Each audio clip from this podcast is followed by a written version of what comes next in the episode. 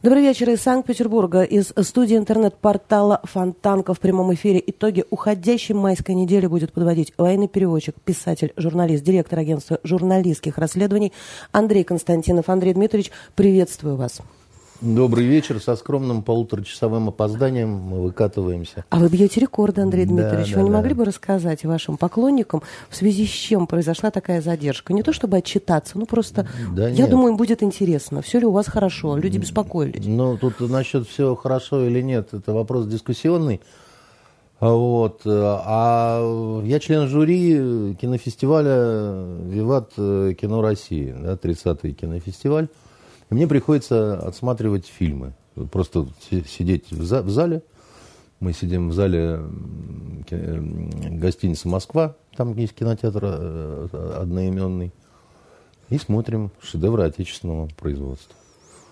Я больше ничего не могу сказать, поскольку я связан, э, так сказать, адвокатской и священнической Лицо тайной, да. Понятно. Значит, но а, Состав жюри хороший, приятный очень. В любом случае, в финале мы все равно с вами так или иначе будем говорить о кино, и, может быть, вы немножечко приоткроете тайну, увидели ли вы новые смыслы э, в эти дни э, своего участия в жюри, либо пока еще нет.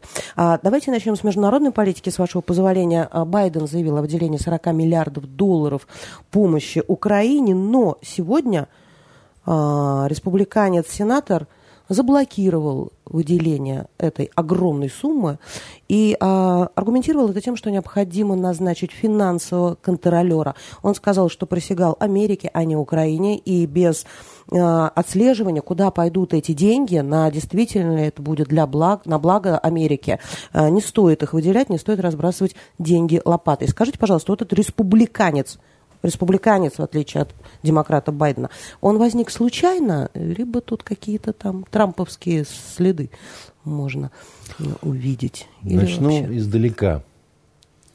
Начну о любви. Был такой поэт средневековый арабский, Ибн Кузман его звали. И у него есть такие строки, чтобы рассказать о своей любви, и печали не нужно писать поэму. Достаточно послать одну белую розу своей любимой, э, молясь, чтобы она поняла, от кого этот цветок. Значит, э, так вот, э, к чему это я, да? Ибн Кузман считал, что в серьезных делах достаточно одной белой розы – а мы все пытаемся поэмы писать по поводу наших э, вот, э, реакций на то, что Байден сказанул, что, значит, какой-нибудь сенатор такой. Мы все время смотрим на них в каком-то таком страдательном залоге и все время реагируем по принципу «какой ужас!» Какой ужас, что они творят? Значит, э, что творит Байден, что творит Польша, что, что творит Латвия, Литва, э, лично Урсула фон дер Ляйен. Э, и что мы как-то так повизгиваем, как обиженная прачка, да, так сказать, в соответствующей позе. И, в общем, ничем особым не отвечаем при этом, да. То есть у нас происходит все время какая-то такая странная история. Нам не просто хамят и гадят, да, так сказать, нам просто делают разные какие-то откровенные такие уже кровавые подляны, выделяют деньги многомиллиардные там на то, чтобы беспрецедентную сумму оружие появлялось, которое убивает там наших солдат и так далее. А мы почему-то не отключаем газ, так сказать, не отключаем нефть вообще, так сказать. Мы там, где можем, стараемся продолжить максимально. Я понимаю, деньги надо зарабатывать. Деньги надо зарабатывать. Но, во-первых, всех денег не заработаешь. Во-вторых, есть, есть вещи гораздо более важные, чем деньги. Да, там, вот любовь, например, как считал Ибн Кузман. А, в том числе любовь к себе, к своим людям, к своей стране, самоуважение какое-то. Не, надо надо перестать вот в нашей информационной повестке, да, показывать, как о нас вытирают ноги, как мы ужасаемся, что о нас вытирают ноги. Ойкаем, взвизгиваем, так сказать, как вот эта вот прачка, да, так сказать, и ничего не делаем особенного, да. Значит, что касается республиканца теперь, вот э, поговорим. Никакой этот республиканец не пророссийский э, человек, э, значит, сенатор, да. Он действительно республиканец. У них осенью, как вы знаете, выборы в э, куда? В Конгресс или в Сенат? В Конгресс, по-моему, да? Значит, э, ну, в одну из этих палат, неважно. Дело в том, что сейчас обе контролируются э, демократами, а в ходе предстоящих выборов, да, вот, которые будут осенью глубокой, одну из этих палат демократы, судя по всему, утратят. Потому что у Байдена и у демократической, соответственно, партии в целом – резко рейтинг пошел, да. Ну, у него, по-моему, ниже 40%, какой-то э, совершенно ну, низкий. Плохой, да, так сказать, рейтинг. Но это началось еще с Афганистана, когда, так сказать, вот этот сумасшедший уход, и дальше понеслась, как говорится, душа в рай, да. И э, задача республиканцев на сегодняшний момент, да, вот жалить демократов, как пчелы, вот жалят, да, так сказать, потому что они я имею в виду демократы, вот, захватив всю власть, как бы практически, они, э, конечно, э, не просто не пустили Трампа в Белый дом, провернув вот эту аферу с выборами, они вытерли ноги о республиканскую партию, они многим республиканцам позатыкали рты, не дали, так сказать, э, ну, Америка перестала быть страной со свободой слова, грубо говоря. И очень долгое время а, республиканцы находились в глубоком нокауте таком, да, из которого вот только-только они стали э, так вот все еще плывя выбираться. И дальше они э, стали искать возможности, где вот, собственно, прищучить, прижучить, да, так сказать. То есть у них основная козырка, да, это то, что выросли цены в Америке, а прежде всего выросли цены на бензин, и э, на это очень хорошо ложится простая вещь. Да? У нас цены растут, у нас дикие проблемы на южных границах, к нам, значит, эти нелегалы прутся толпами многосоттысячными, да, так сказать. Туда на оборудование всех вот этих, так сказать, инфраструктур приграничных выделялось 15 э, миллиардов – а Украине, которая такая вся из себя, значит, несчастная и такая боевая, мы выделяем э, на 40 миллиардов, при этом э, бесконтрольно. То есть... Э... Все очень логично. Это такая хорошая история для того, чтобы заработать себе политические очки. Mm. Я правильно понимаю, да? Ну, Именно а так. Вообще же это действительно логично. Как без финансового контроля можно выделять такие гигантские суммы? Да. Оно, э, как вы знаете, недавно Э, министр обороны Украины и господин президент э, Украины пообещали Байдену и его, значит, вот этому симпатичному толстому негру большому, который, значит, отвечает за это все, что будем, будем, контролировать будем. Хотя, в общем, весь мир может видеть, что контролируют плохо, сберегают плохо, да, очень большие партии всех этих вооружений попадают э, к нам, либо к э, войскам ЛНР, ДНР, да, э, либо уничтожаются нашими ракетами, бомбами, там, чем хотите, как бы, да. Поэтому ни один эксперт вам, конечно, не скажет с точностью до доллара, да, так сказать, на какие суммы были уничтожены или там Э, захваченные э, э, русскими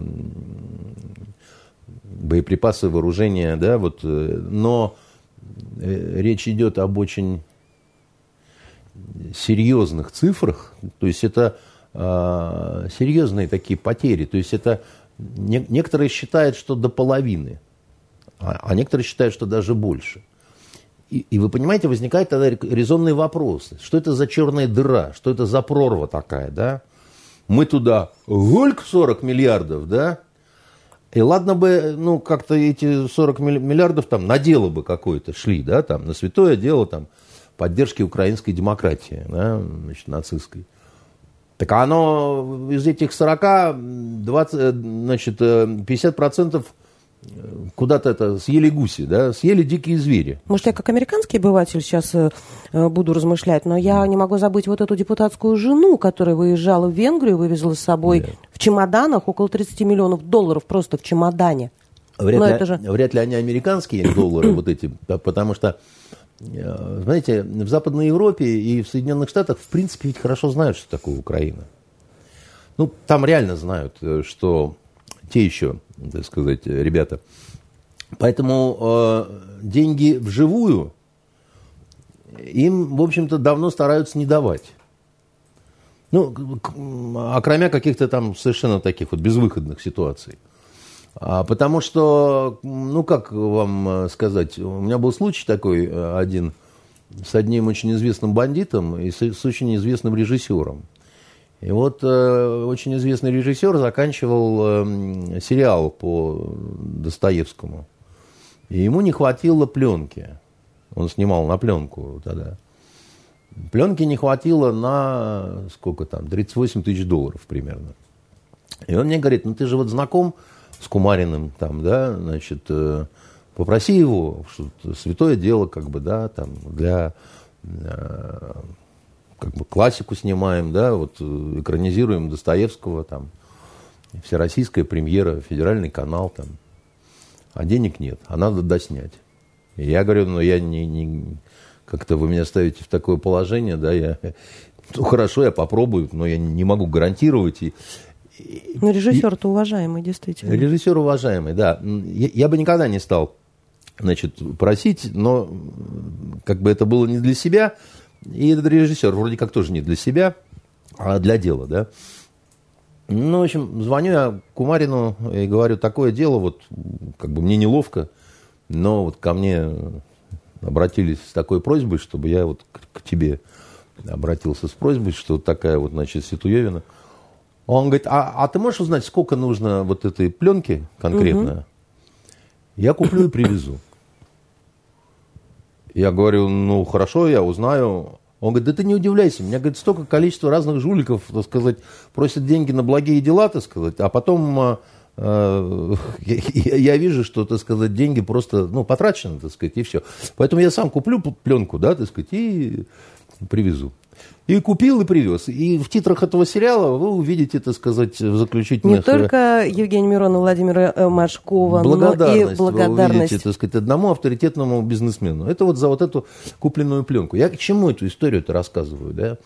А, к тому, что э, Соединенные Штаты и Западная Европа, они как тот Кумарин давно все поняли про, так сказать, Украину и стараются, как это, натурой, да, вот только там вам нужны танки, вот вам танки ржавые из э, Чехии, да, так сказать. Вам нужна, э, значит, э, патроны, вот вам, значит, патроны э, и так далее. Но э, даже при этом, при всем, они обалдевают от того, насколько вот эта вот страна, привыкшая к какой-то всеобщей халяве за последние годы, да, насколько она транжирит все, что к ней поступает, совершенно, ну, каким-то безумным совершенно образом, да.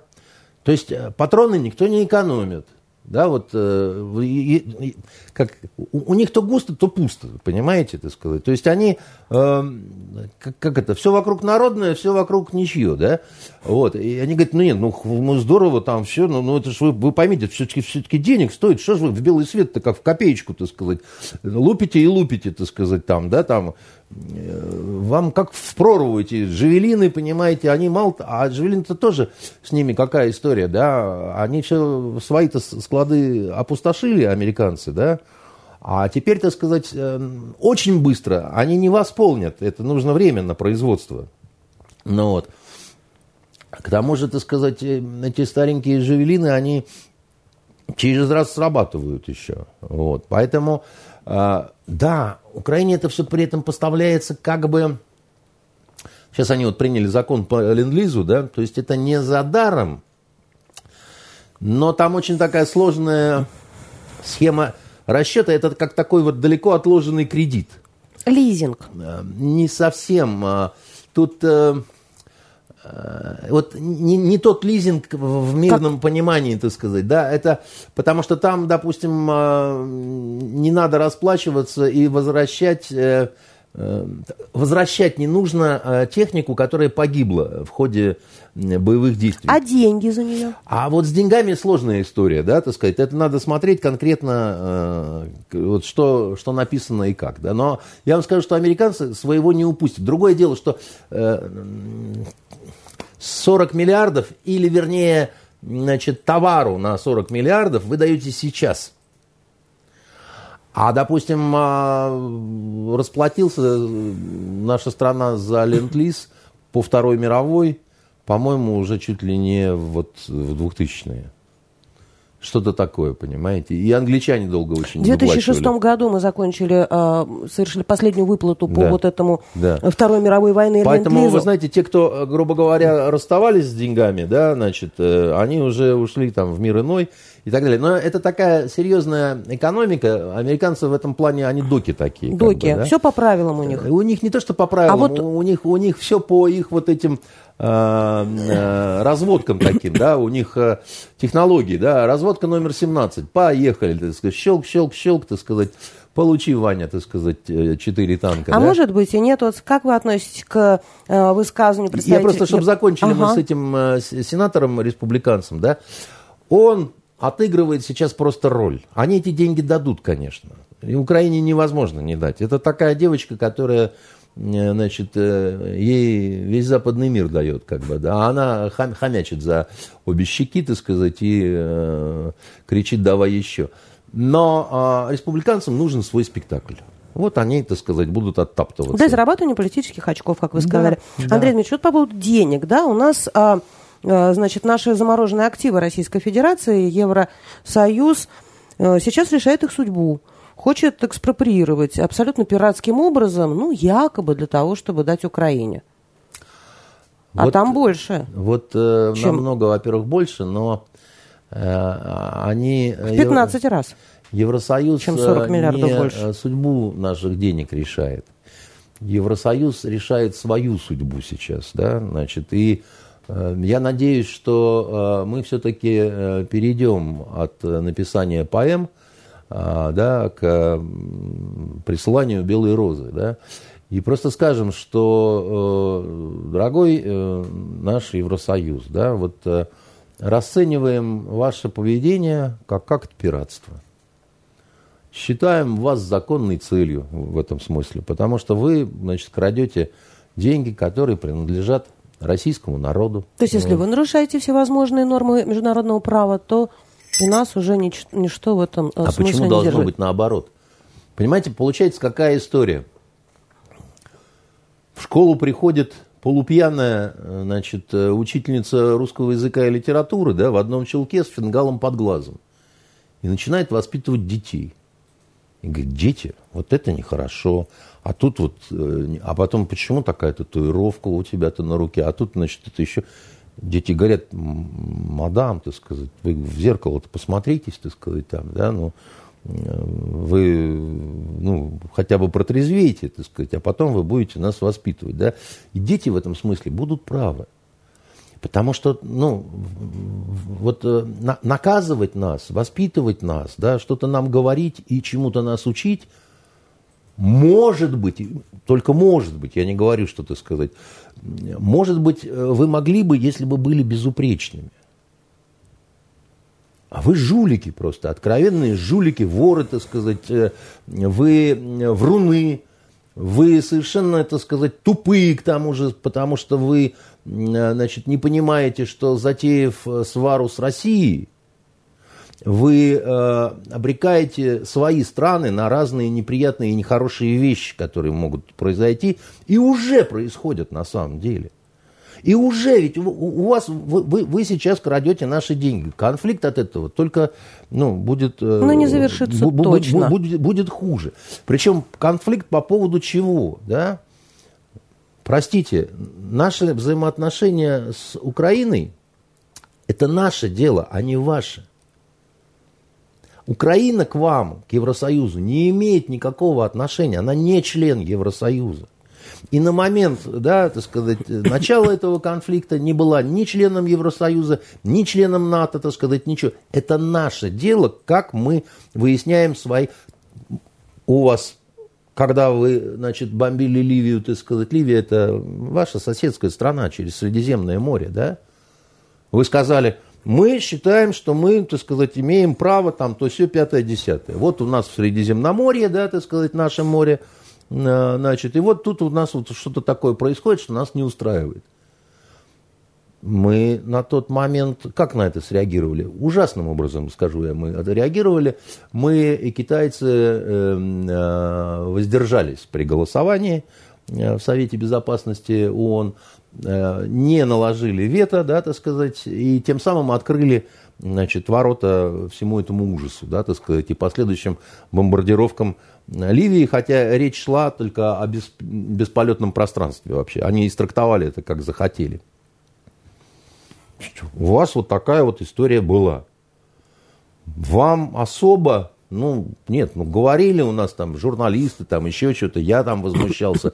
Но на таком большом государственном уровне, да, в общем, никто не стал предлагать вводить какие-то санкции, еще что-то такое делать, как бы, да. Мы посмотрели на это такими чужими глазами, да, мы так типа стоим в стороне. А вы тут, значит, вписываетесь за Украину, как будто, так сказать, это вообще ваша, там, я не знаю, там, младшая сестра, родственница и так далее, как бы, да. Это вранье, это не ваша младшая сестра, это наша младшая сестра, это наше семейное дело. Что у нас происходит, как бы, да, вот между нами. Вы в это влезаете. Дальше вы начинаете, так сказать, красть у нас деньги и, и говорите, а мы отдадим это вот туда. Ну, значит, вы, в принципе, однозначно не просто встаете на сторону одного из участников конфликта, да, вы, грубо говоря, в этот конфликт э, уже вот влезаете. Ну, и, в принципе, опять-таки, бояться этого не нужно. Потому что э, так уже все давно произошло, Лен. Я понимаю, но тогда нужно игнорировать высказывания а, главы Еврокомиссии Урсулы фон дер Ляйен по поводу того, что Россия сейчас является угрозой мировому порядку из-за Украины. Э, порядку, основанному на правилах, которые никто э, не видел, они не писанные такие, как бы, да, не на международном праве, да, а на правилах. Порядок, который они Мировой придумали. Порядок. Нет, они говорят, порядок, основанный на правилах. Вот правила, которые они придумали, да, так сказать, для себя – и почему-то считают, что это правило для всего мира, да, хотя, еще раз говорю, они даже не, не продекларированы вот э, в точном виде, так сказать, нигде. Это какая понятийность такая воровская, да, когда, значит, э, как воры решили, так и будет, типа того же. Ну, и поэтому э, нам не, не надо игнорировать, Лен. Я еще раз говорю, что, э, значит, есть страны, которые зависят от нас очень сильно, да, так сказать, по энергоносителям. Ну, как, например, вот та же самая Латвия, да, которая учинила какой-то дикий шабаш, да, так сказать, с этими цветами, да, которые бульдозерами, значит, там, ну, это, э, это, это вообще за гранью цивилизованности какой-то, да, вот, вот но, э, значит, весь вот этот чудо, весь мир Западной Европы, я не знаю, в Америке в курсе или нет, поддерживает это. Слушайте, ребят, все. Вот мы – это мы, а вы нам чужие. И мы как, как с чужими должны с вами поступать. Как с враждебными чужими, как с врагами. Значит, э, на 90% Латвия значит, зависит э, от нас э, по газу. Надо выключать этот газ. Они сказали, что мы террористическое государство. Совершенно верно. Ну, так а чего они тогда... Понимаете, какая интересная штука? Они все время говорят, какие мы плохие, какие мы террористы, какие мы что. И все время, понимаете, хапают наши энергоресурсы за очень небольшие деньги. Благосостояние Европы во многом построено было, так сказать, на нашей нефти, на нашем газе, потому что мы давали очень низкие цены. Не пойми зачем. Понимаете? И сейчас эти цены тоже, мы, мы все время стараемся, такие вот мы выполняем свои обязательства. Да нахрен выполнять свои обязательства? Сколько можно-то уже в такой позе, так сказать, быть? А нас ноги вытирают, кому не лень, так сказать. А мы, значит, мы вот э, такие идеальные партнеры. Не надо нам быть идеальными партнерами. Не нужно. нам быть, на, на, нас по морде бьют, так сказать, а мы говорим, что вы, что вы, мы вам сейчас вот здесь вот газ, здесь вот это, здесь вот все, черт знает что за, за какой-то абсурд. У нас военная операция идет, но при этом, понимаете, так сказать, у нас там вентиля работают, и, и газ через Украину поступает в Европу. Зачем? Ну зачем? Мы с этим газом, да, так сказать, прекрасно проживем. У нас будет чем обогреваться чем э, воду нагревать, чтобы э, полежать в ванной, мечтая об Урсуле фон дер Ляйен, так сказать, и всех ее 19 детишках, так сказать, или сколько там их у, у нее. А у них пускай будут грязные, немытые старики, не кормленные, не Вы сказали, что вшивые. все, что делает этот Евросоюз, да, этот самый Евросоюз, они делают себя во вред. Непонятно почему. Конечно. Я, я единственное, только вот что не могу понять, а, ну, то ли это мир сошел после пандемии, потому что я очень много вижу странных каких-то... За последние, да, вот два года я очень много вижу странных вещей, которые вообще вот делают люди, которые не должны бы, были бы так делать, но они почему-то делают какие-то такие неприятные, нехорошие, так сказать, удивительные вещи, которым там я не могу найти логического какого-то объяснения, да. А, и, и у них, вот я это вижу очень много в сфере политики. То есть там пришли по всей Европе достаточно молодые, с левацким таким зеленым прибабахом люди, да, вот к власти. И такое ощущение, что они, как сказал один немецкий депутат, он говорит, я когда учился играть в шахматы, мне, значит, учили, что вот если ты делаешь ход, ты должен понимать, как на этот ход среагирует э, противник ну, чтобы э, игра была успешной. А тут люди не только не понимают, как среагирует противник, да, то есть, ну, то есть мы, допустим, да, э, но они и э, последующий ход, и вот, вот есть понятие, там, смотреть на три, на четыре хода вперед, да, они не умеют этого. Они, я, мне трудно было в это поверить, но я, в общем, наверное, уже как-то прихожу к такому выводу, что, во-первых, им в принципе наплевать абсолютно насрать на свои народы. Ну, они не, не, не думают, вот, э, а, они понимают, что сами они, скорее всего, не пострадают. Ну, ну, это всеобщая такая депутатская, э, как это, депутатско-министерская радость, да, вот Эм, Жизнь с привилегиями, я понимаю. Она у нас тоже. Как бы, да? да, вот у нас э, депутаты выходят и говорят, надо понимать, что будут лишения. Там стоит такой толстоморденький и, и значит, вещает про то, что лишения. На него смотришь, говорит, думаешь, ну у тебя-то ведь не будет э, лишений, да? Ну что ж ты, так сказать, народ-то приживаешь, э, при, призываешь э, кушаки затянуть, да? У тебя все нормально будет. У тебя как была клубника со сливками, так она и будет. А вот у людей, скорее всего, нет. Но на Западе там это уже переходит в какие-то такие гротескные совершенно формы. виды, формы, да, потому что либо они считают, что э, можно очень быстро отыграть, э, как вот на флоте говорят, поворот все вдруг, да, то есть э, вот сейчас закатываем истерики, говорим, что террористическая организация, там то, все, вот накал, накал, накал, а потом говорим, ну, как бы, ладно, так сказать. Но это вряд ли. Но, с другой стороны, опять же, что происходит? А, понимаете, они готовят очередной пакет э, санкций, они говорят, что надо отказываться в этом пакете угу. от, допустим, российской нефти, и одна из замечательных стран говорит, да, мы поддерживаем, но только, знаете, с пятилетней отсрочкой. Чудесно. Охренеть вообще совершенно, да? Я развожусь с тобой, Маша, но а, ты знаешь... То есть, получается, не настолько они плохо пока себе делают, если у них какие-то пятилетние отсрочки а, предвидятся, да? Нет, не... так более того, но... Э, дело в том, что значит, э, все гордо заявляли о том, что они не будут платить в рублях. Мы не будем платить в рублях, это путинский рубль, это то, все, пятое, десятое, так сказать, не позволим, не простим, не дадим, так сказать. Ну что-то пошло не так, и там, платить там платить платят, стали. Там платят вовсю. Там отказалась платить Польша, Польшу отключили. Отказалась платить Болгария, Болгарию отключили.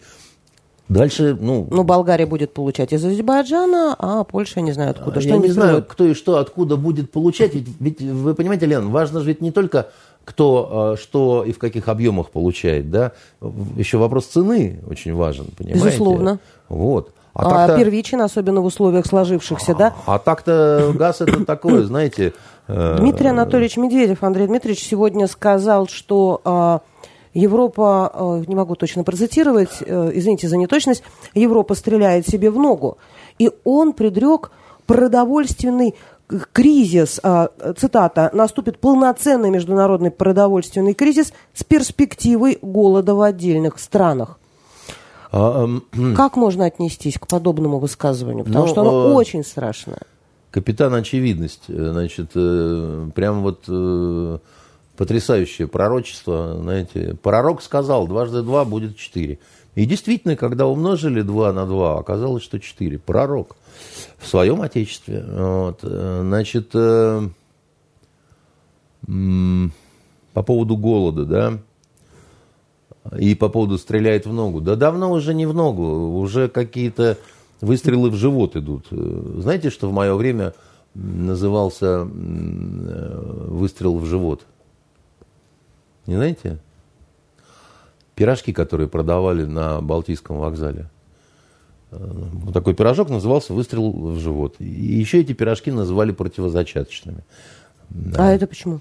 Ну, если молодая девушка съест такой пирожок, так сказать, долгое время потом, так сказать, можно не предохраняться. Да. Ну, шутки такие были, понимаете. Не верьте всему, что рассказывают про Советский Союз. Все не так было плохо. Вот, значит, э, по поводу голода. Только ленивый уже не высказался на эту тему. Значит, э, все действительно не очень хорошо. Э, потому что уважаемые товарищи из Соединенных Штатов и Евросоюза, Западной Европы, они, когда вводили санкции против России, они что сделали? Они очень сильно нарушили логистику э, разных поставок, продаж там, и так далее. В том числе это касалось удобрений, которыми мы снабжаем весь мир вообще. Да? И из-за этого не пошли наши удобрения много куда. Точно, мы же с вами еще в марте говорили про испанских фермеров, которые да. перекрывали трассы. Совершенно верно, да. Но дело в том, что коснулось это не только испанских фермеров, да, так сказать, это коснулось, например, Южной Америки очень сильно, Аргентины, Бразилии, да. А во Франции, вы знаете, э, чем удобряют поля? Они в общественных сортирах, я извиняюсь, мочу собирают, поскольку там тоже содержится, значит... Э, э, вы сейчас серьезно, Андрей Дмитриевич? Не, вы думаете, после моего, э, значит, моей работы на кинофестивале я способен шутить? Вот. Я крайне серьезен. А они, значит, удобряют свои виноградники, значит, вот это все вот этим вот откровенно дерьмом, мочой. Вот. Но э, это не сильно помогает, да, то есть вот потери Эм, в сельском хозяйстве они уже будут. Вот во многих странах они уже будут. Плюс имейте в виду, что э, время-то выбрали для э, наклания санкций на нас крайне удобное, да? Два года пандемии – Два года пандемии тоже они ударили очень сильно по сельскому хозяйству. Знаете почему? Хотя там не в, не в удобрениях было дело. Но а кто работает на полях, особенно в богатых странах? Люди. Какие? Иммигранты. Вот. А во время пандемии, так сказать, это все было закрыто-перекрыто, да, так сказать. И, грубо говоря, там клубнику собирать было некому, да, потому что свои не хотели за маленькие деньги, а чужие не приезжали, да. И да это... у них там мигрантов сколько угодно. Нет, не сколько угодно, потому что а, одно дело вы значит, нелегалы, там, у которых нет э, разрешения mm-hmm. на работу, а другое дело, вы э, серьезный лицензированный фермер, у которого покупают, так сказать, для того, чтобы это потом... Вы должны отчитаться, вы должны показать, что это у вас, кто работает, их справки медицинские, их, их, их разрешение на работу там, и так далее. Почему, допустим, а, сейчас вот очень много споров идет относительно украинских вот этих вот э, иммигрантов, угу, да, которые... Беженцев а там Евросоюз, э, не Евросоюз, Польша приняла решение, но это распространяется на все страны Евросоюза, что им не нужно ничего. Они могут э, любой работой заниматься, э, и не надо для этого справки предоставлять, допустим, медицинские, там, то, все, пятое, десятое. да, такой проброс вот дружеский, да, но проблема в том, что они не идут работать.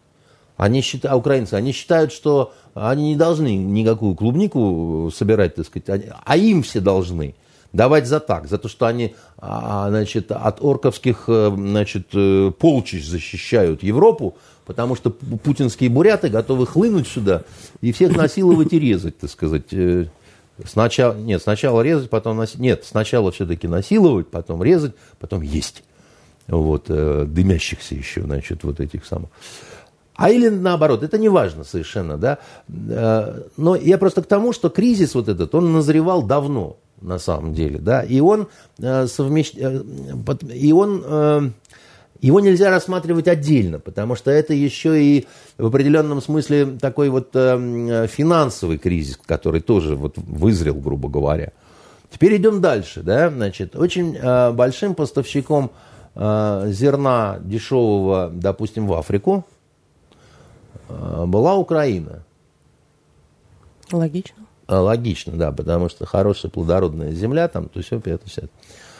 Вот. Сейчас большие проблемы с тем, что за урожай будет, будет ли, в каких, так сказать, э, кусках этой разорванной Украины э, где-то проблемы, да, так сказать, там надо разминировать, надо удобрять, надо соляра нужна там, а ее нет, еще что-то такое. Короче говоря, не предрекают Украине никто, значит, урожая, который был, допустим, в, в прошлом году. Все, забыли про это, не будет такого, да. Насколько велики будут потери, сейчас тоже это никто не может сказать, но они будут значительные, да, так сказать. Может быть, там на 50% ухнет, так сказать, это все. Вот это уже предпосылки для того, чтобы была жопа. Понимаете, такая неприятная причем совсем, да, в Африке. Да, значит, там начинается голод. Он, он практически уже неизбежен. К тому же в самой Африке все сложно, не просто э, расколото, так сказать, она в Ливии гражданская война идет, там, ну, в общем, все нормально, как бы, да, все, все довольны, все гогочут. Ухари эти, так сказать, по всему Сахелю на тачанках с пулеметами значит, с востока на запад носятся, не контролируют там никто ничего. Э, и э, в этой связи мы будем иметь э, население, которое начнет страдать от голода, но, судя по всему, уже осенью. И куда они все денутся? Они пойдут, знаете, вот, когда как это, когда нечего жрать, э, все живые существа идут на запах еды. А что это так вкусно пахнет, понимаете? А, а, а, а в данном случае запах еды будет доноситься с, с того, э, так сказать, берега Средиземного моря, да? Потому что все, как бы не опустилась Европа за там последние 20 лет, а она так подопустилась серьезно, как бы, да, но там все-таки пока туда-сюда. Хотя уже все очень дорого, да, потому что цены... Но до голода там еще не дойдет, как бы, да, потому что, ну, все-таки там будет бедненько, но жрать можно. А этим-то жрать будет нечего. Они как саранча пойдут туда. А там уже... Э, там и так полна коробочка. А там уже не то, что полна коробочка. Там, понимаете, одних только украинских э, иммигрантов, их уже 5 миллионов, а будет еще больше. Понимаете? И, и все хотят жрать. Э, многие не хотят работать. А зачем работать, если тебе платят пособие? Для чего? Кому платят, кому не платят, но воровать будут. Проституцией заниматься будут. И будут всякие, так сказать, вещи такие нехорошие делать, это к маме не ходи. Вот. А это тоже не только криминогенная такая составляющая, да, так сказать, не только криминальный это фактор, но это э, где такой ужас, это всегда еще тоже по экономике, значит, э, как-то, так сказать, бьет. Но, то есть, э, это прогрессирующая болезнь.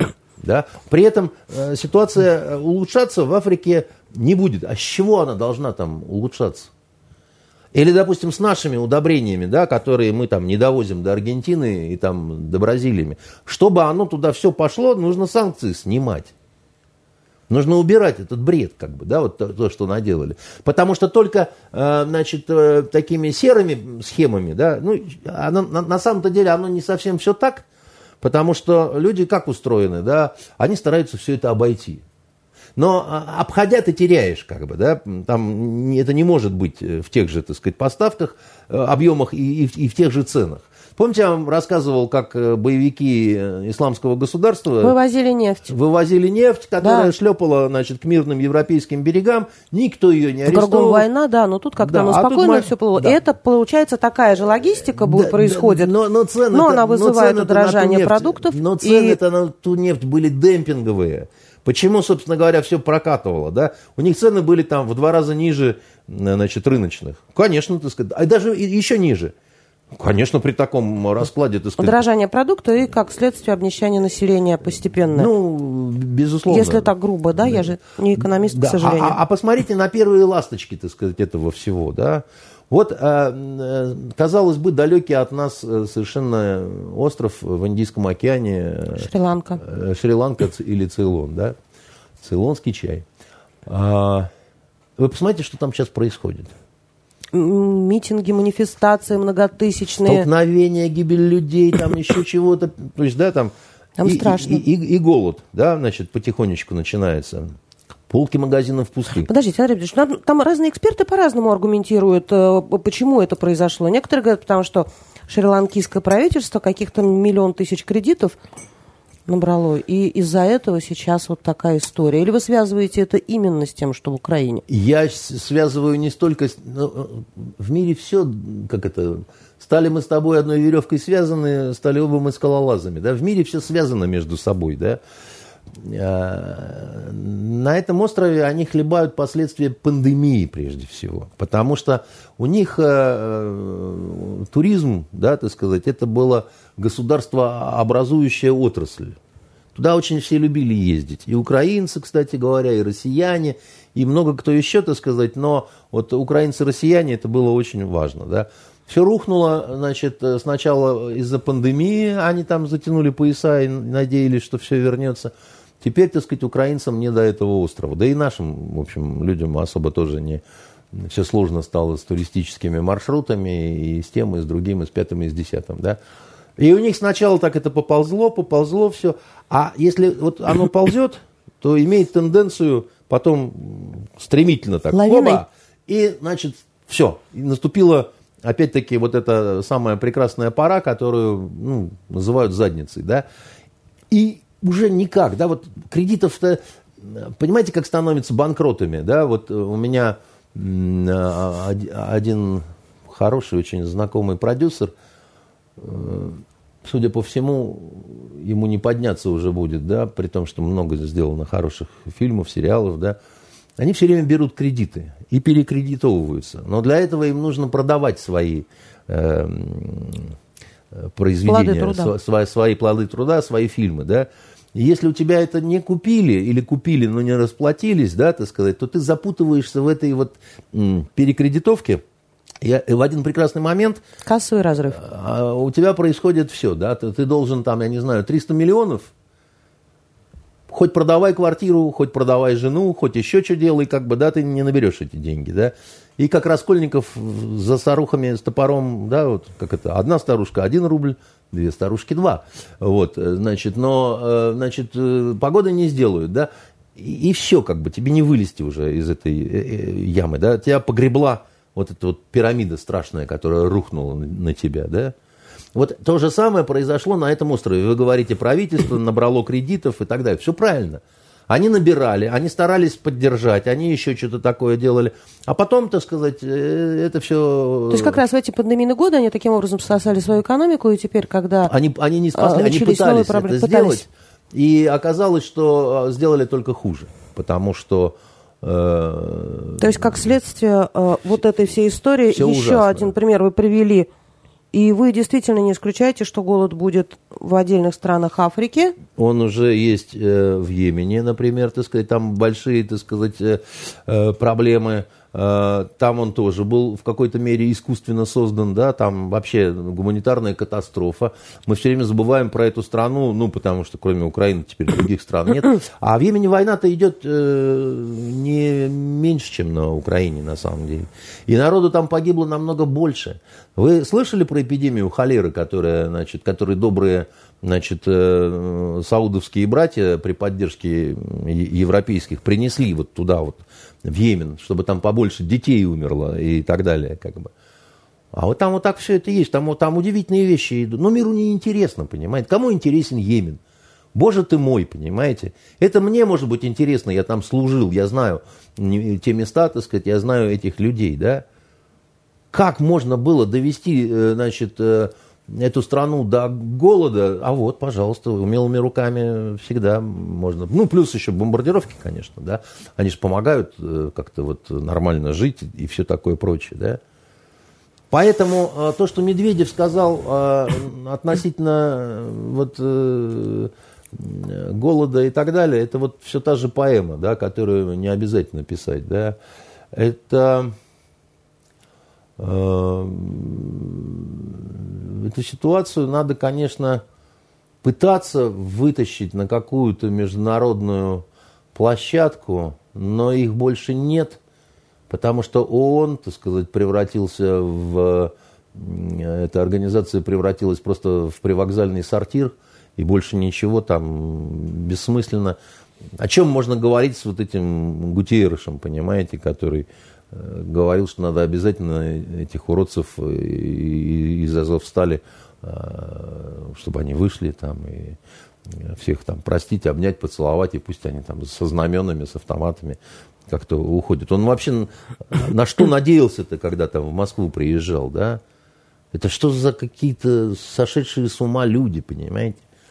Вот, поэтому э, вот благодаря абсолютно Э, безответственным политикам Запада мир э, ждет э, очень сильное такое потрясение, и непонятно, каким мир из него выйдет. И они-то что? Они, они, они, я думаю, для себя оправдывают свои все вот эти вот безумные самоубийственные выходки тем, что у них последний решительный бой что если они вот не угомонят Россию и еще ряд стран, которые внимательно наблюдают за тем, что происходит, а это Арабский Восток, да, Китай, Индия, да, так сказать, все с прищуром смотрят, да, Южная Америка. Никому не нравится на самом деле вот этот гегемон, взорвавшийся и обалдевший, да, вот э, американский, и, и, и с правилами, которые западный мир пытается диктовать всему основ, а, другому миру, как бы. Это никому не нравится, все, все их достали, да. Но, во-первых, ни, никто не, не, не понимает, а, собственно говоря, что придет взамен. И этого взамен вот очень боятся, опять-таки, в Западной Европе. Они говорят, да, мы не любим американцев и так далее. Но вы представьте, если снова придут русские. Это ж вообще что будет, понимаете? Они же сначала изнасилуют, потом убьют, потом съедят. Никак не, не, не иначе. Мы все помним. Придут русские, русские страшные. Финляндия в начале, в середине следующей недели э, подает заявку в НАТО, вступает в НАТО. Получается, Балтийское море, которое, например, ну, практически это, да, наш северо-запад, оно все будет натовским. Да, ну и Урсула фон дер Ляйн заявляет, что мы угроза мировому порядку. Да. Я, знаете, вам скажу, что э, вот эти товарищи странные из этого блока НАТО и, и так считают, что весь мир принадлежит им. Пусть теперь считают, что Балтийское море принадлежит им, так сказать, и они там э, будут делать, э, что хотят. Э, финнам хочется пожелать удачи, вот, долгих лет жизни. И, собственно говоря, ну, у, у них много в правительстве таких странных дам. Э, я и каких-то людей странной ориентации, всем им, вот всем э, ответственным лицам Финляндии, я предлагаю посмотреть э, в словаре толковом финском, что означает слово «форпост». Да, мы с вами в прошлый раз про это да. говорили, что они станут форпостом. Они станут форпостом и еще посмотреть э, уже в учебниках истории ну, там дел... судьбу форпостов. А у форпостов всегда очень интересная э, судьба, об этом интересно писать романы. Э, знаете, я однажды, э, когда читал лекцию э, в Финляндии, в одном интересном заведении, я читал о преступности. Значит, в интересном в полиции? В полиции, да, в полиции, значит. И там, когда идешь по зданию полиции, такие висят картины, в основном с сюжетами Зимней войны, как они значит, говорят, где они с русскими бьются. И это такая удивительная штука. Я думал, что только у нас Э, какая-то такая школа соцреализма, знаете, когда там матросы с гранатами какие-то, там еще что-то такое. А вы знаете, ровно то, так, такое же, значит, там, там какие-то финны за пулеметами там косят, э, русские орды в шапках-ушанках там, значит, и так далее. Э, так вот, на той войне э, Финляндия потеряла огромное количество э, людей. У них война тоже каждую семью фактически затронула.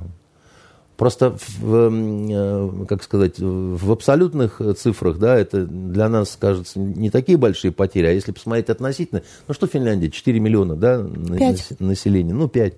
Вот. А еще, как вы понимаете... Но фин... они хорошо воевали. Сидят тихо, стреляют метко. Э, Их просто... А потом не сидят и не стреляют, а лежат в мерзлой земле. Ну вот у них, понимаете, все прошло, а память осталась. Память они боятся. у них осталась... Если в январе поддерживали вступление в НАТО только 28% финнов, меньше да. 1 трети, то сейчас уже по опросам Уля 76%. Сильно, сильно поглупели, потому что, значит, послед... резко. последняя война, да, значит, лишила их огромного огромно ну, большого процента территорий, да? Выборг там, значит, вот это все же было финское, правильно? Да. Карельский, так сказать. Терриоки, Зеленогорск. Совершенно верно, да. Это много. Это хорошие, красивые земли. Они до сих пор, так сказать, плачут. Они приезжают Э, на фундаменты на свои, да, вот эти вот все э, на перешейке-то, там остались же фундаменты от финских домов, да, и вот там можно, там было, ну, до пандемии, по крайней мере, все время встречать этих финнов, которые там стояли на фундаментах, э, значит, которые когда-то были их семьями, и там плакали. Но нужно отдать должное, что современные финны все-таки это миролюбивые люди, спокойные. Финны? Да, вот современные. Ну, не знаю, насколько До они, начала всех этих не событий. Не знаю, насколько они мир, миролюбивыми, э, можно их назвать, потому что они делают абсолютную милитаристскую глупость. Еще раз говорю, да, они от этого... Э, я не знаю, что у них с мозгами, да, я не понимаю, почему у них так плохо работает разведка. Э, они должны действовать соответственно своим национальным интересам. Они должны быть в положении большей безопасности, да, ну, ты делаешь шаг, и ты думаешь, я его сделаю, чтобы оказаться в большей безопасности. Но дело в том, что э, вступать в НАТО под предлогом того, что на нас может напасть Путин, это абсолютно ложное представление, да, никому Финляндия не нужна грубо говоря. Нас устраивали добрососедские отношения, нас устраивал нейтралитет финский, как бы, да, абсолютно, как бы, мы к этому очень нормально относились. Сейчас они перестают быть нейтральными, да. Так. Ну, и они сгорят первыми просто. Вы первыми сгорите, рыбоеды, вы чего делаете-то? Вы теперь мишень. Вы миролюбивые, вы что, так тупые, что ли, совсем? Вроде рыбы много едите, в ей фосфор там и так далее. Вы, вы не были мишенью а теперь вы мишень. Ну, вот просто на каждом, так сказать, кружочек, в перекресте, так сказать, и координаты целей, так сказать. Что, дебилы, что ли, совсем? Вы делаете хорошо этим только дяде Сэму и, значит, вот э, этой пресловутой вашей Урсуле, понимаете? А себе вы сделали хуже, потому что от вас не останется точно ничего. Это вот неизвестно, какой будет результат, допустим, если глобальный конфликт, да, скорее всего, так сказать, это гибель всего человечества, но вы первыми пойдете, так сказать, на тот свет. Вы пойдете первыми, потому что вы ближе. А, как известно, да, так сказать, первыми погибают вот те, кто, так сказать, поближе. Вот и все. Как штрафная рота. Ну да как вот, ну, люб, любое, да, вот, вот кто, кто ближе стоит, так сказать, где начинается огонь, да, стрельба, как Акуджава писал, да, ну, а как стрельба пойдет, пуля дырочку найдет, да, вот. Ей попасть бы хоть в кого, хоть чужого, хоть в своего, да, раз и более ничего. И все. А, вы затронули вопрос памятника, да, воинам-освободителям, который собирается сносить в Латвии. Кстати, сегодня Ленинградская область предложила перевести его сюда поставить где-нибудь там на границе Прибалтики, например, в, в Ангороде. Я считаю... В Чернигове хотят снести памятник «Три сестры России и Беларуси». Мы же с вами как-то, помните, однажды обсуждали памятник Дзержинского установить, убрать, оставить. Я, я противник э, такого подхода. С одной стороны, я не люблю, когда памятники сносят, как бы там еще что-то такое, да. С другой стороны, я вам скажу, что к памятникам, если это не абсолютный какой-то шедевр, да, вот э, скульптурный, да, к ним надо все-таки относиться спокойно, да, значит, э, и понимать, что, ну, это просто вот как бы... Но там, где вопрос принципиальный, как вот у нас, допустим, с Польшей там, или с Латвией там, или еще чего-то, это не вопрос художественной ценности, так сказать, этого памятника, да. Она может быть там, кем-то больше, кем-то меньше отмечена, да. И это не вопрос перенести там к нам в область, в Псковскую область там, или еще что-то такое. Здесь вопрос престижа страны. Это вопрос нашего национального унижения. Они пытаются унизить нас значит, вот э, э, тем, что они вот так вот э, позволяют себе гадости такие, и, э, а мы не можем а, ответить. Я не понимаю, почему мы не можем ответить. Вот я не понимаю, почему мы не можем ответить. Мы должны отвечать. И мы должны отвечать грубо, мы должны отвечать Подожди, жестоко. У нас, у нас Сергея Андреева, посла в Польше, облили, когда он возлагал память, э, цветы в День Победы. Да. А вот какой должен быть ответ? Принцип зеркальности. Значит, облить их посла? Ну, почему облить, так сказать? Просто надеть на голову ведро с говном, так сказать, и, и все. Зачем обливать-то? Логично. И постучать сверху еще, спросить, слышь, как ты там, Пшек, поживаешь, так сказать, все ли тебе тут нравится, не нравится, езжай. Ну, а, а почему? То есть, ну, нашего посла э, можно вот так вот делать, так сказать, а мы благородные, мы не будем поступать, так сказать. Ну, вот и будем все время, так сказать, облитыми ходить, понимаете? Нельзя выбирать вот такую э, все время позицию, что мы слишком хорошо воспитаны, чтобы э, значит, отвечать на действия этих хулиганов. Ну, друзья, ну, а, а что вы тогда вообще пришли-то в этот шалман? Вы пришли в этот шалман, так сказать. Дальше в этом шалмане оказались такие правила. А вы строите из себя тут, значит, э, э, целку вологодскую, понимаете? Ну, какая-то странная вещь совершенно, да? Мне, мне она непонятная. Я не сторонник того, чтобы, эм, понимаете, проявлять какую-то абсолютную невоспитанность и жестокость вот э, а, как, хамскую какую-то, вот как они себе позволяют, да. Но я и не считаю, что надо э, умиляться, так сказать, и говорить, что нет, нет, нет, вот они нам так, а мы в ответ им Рахманинова поставим, да. Как про пленных я вам говорил. Ни в коем случае не надо вести э, с украинскими пленными Э, себя так, как они ведут, да, там, стрелять в ноги, там, насиловать, э, убивать, горло резать, еще что-то такое, не кормить, там, летчиков, так сказать, мучить наших, там, с особой звериной жестокостью, конечно, так нельзя. Но и целовать их в заднице тоже не нужно совершенно. К ним должно быть достаточно жесткое отношение, чтобы это было не курорт, чтобы они запомнили навсегда. Понимаете, не мучить, но они должны тяжело работать, понимаете, должен быть тяжелый физический труд, ну, если здоровы, как бы, да, там, а раненые, ну, выздоровели тоже, вот тебе кайло в лапы, так сказать, иди, значит, э, работай, и будешь долго работать, так сказать, и все. И это касаться должно абсолютно всех, там, прозрели, не прозрели, там, э, значит, э, СВУшники, там, теробороны, какая разница? То есть ответ должен быть не жестоким, но жестким очень жесткий. И в случае с памятниками, в случае с послом, и вообще в любых других случаях. Вы а, даже не представляете себе, сколько возможностей есть на ответы. У нас полно здесь граждан, так сказать, этих стран, которые э, либо в каких-то бизнесах э, они, значит, э, крутятся там, значит, либо это какие-то при консульствах, посольствах, там еще что-то такое, да, это, их много на самом деле. И, а почему, так сказать, нужно с ними церемониться, да? Вы причинили неприятности э, нашему человеку, мы причиним неприятности вашему человеку. Знаете, это так всегда было. У меня папа, э, он учился в Германии.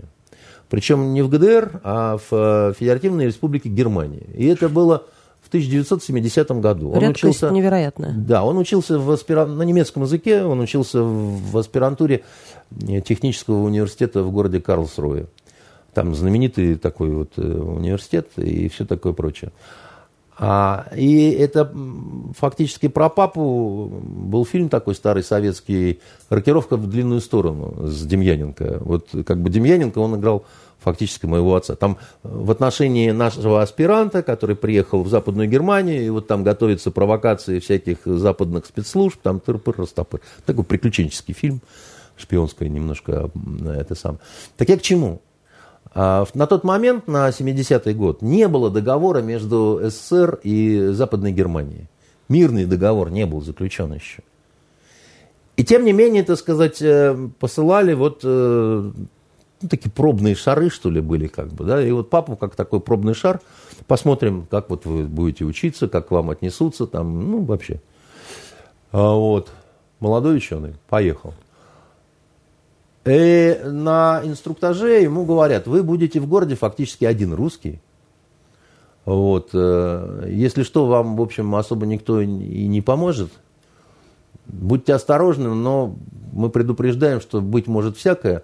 Но вы не волнуйтесь, Дмитрий Викторович, если вас убьют, вы знаете, мы какого-нибудь немца убьем у нас. Такое себе. Вот. Э, сказали представители э, Комитета государственной безопасности, насколько я понимаю. И папа, когда рассказывал эту историю, всегда очень весело смеялся. Он говорит, мне, конечно, говорит, сразу полегчало. Он говорит, вы говорит, не волнуйтесь, если вас убьют, то мы тоже убьем. Как бы они это знают. То есть он не гиперболизировал. Это как бы цитата даже, да, была им я, сказана, передана вам? Я, я пересказываю то, что мне папа рассказывал. Какой ужас, что... Андрей Дмитриевич. Ну, Ничего себе перспективка. Мир, мир жесток, детка. Ничего себе студент. Вот, э, папа был аспирантом. Ну, э, извините. Вот, да. Значит, и э, э, нормально, там было несколько раз неприятные какие-то вещи, но ничего. Как-то закончилось у него это все, я помню. Привез чемодан индейцев и ковбоев мне. Э, знаете, такие были, они очень такие красивые были. У меня одноклассники разворовали все. Вот. Приходили играть, и каждый по одному утаскивал, и вот этот чемодан весь, к сожалению, испарился. А какие были ковбои и индейцы? Только немцы могли делать, они же очень любили все эти вот индейские истории, у них очень много авторов было. А, Лизелота Вильскоп Генрих, там многие писали. Детализация. Да, значит. Мастер про... Дроссельмейр. А, да. А, Андрей Дмитриевич, про... Да, такое я просто к тому, что нужен вот такой вот принцип, да, вот дельную вещь тогда папе-то сказали на самом деле. Ну, они сказали несколько по-комитетовски, так грубовато, но принцип-то нормальный. Вас грохнут, мы грохнем. Как бы, вам, может, и все равно будет, но мы будем знать, что мы за вас отомстили. Вот. А, вы... заодно, а заодно это страховка. Понимаете? Когда вот так вот знают, да, вот что если ты, то мы. Это идет с, даже до античных времен. Это вот принцип э, заложничества, да, когда угу. менялись детьми, допустим, да, так сказать, там воспитывался при дворе такого-то. Почему? Потому что при дворе противника воспитывались его дети, да. И если что вы учудите, да, так сказать, то мы, значит, казним, да. А, а почему вот эти браки, так сказать, там, да, вот э, между, межгосударственные там и так далее, а тоже, да, так сказать, страховка на случай войны и мира, да, война, а тут твоя дочка, да, замужем за, значит, прелестным принцем который, если что, и возьмет, и башку отрежет. И, а ничего, что эта дочка уже там детей родила этому принцу? Ну, дочкой больше, дочкой меньше. Знаете, как это? А, это сейчас относится к человеческой жизни как к, к чему-то очень такому вот святому, понимаете? А раньше, так сказать, вот э, вы, наверное, может быть, даже не поверите, но в крестьянских детях, э, в крестьянских семьях, да, вот во многих, вот э, к народившимся детям, особенно которых не успели крестить, да, относились, ну, прости господи, как к скоту. Ну, э, они же плодились как кролики, очень много было многодетных семей, да, и очень много детей умирало, потому что была медицина слабая, гинекология никудышная, там еще что-то такое. И к этому относились очень спокойно.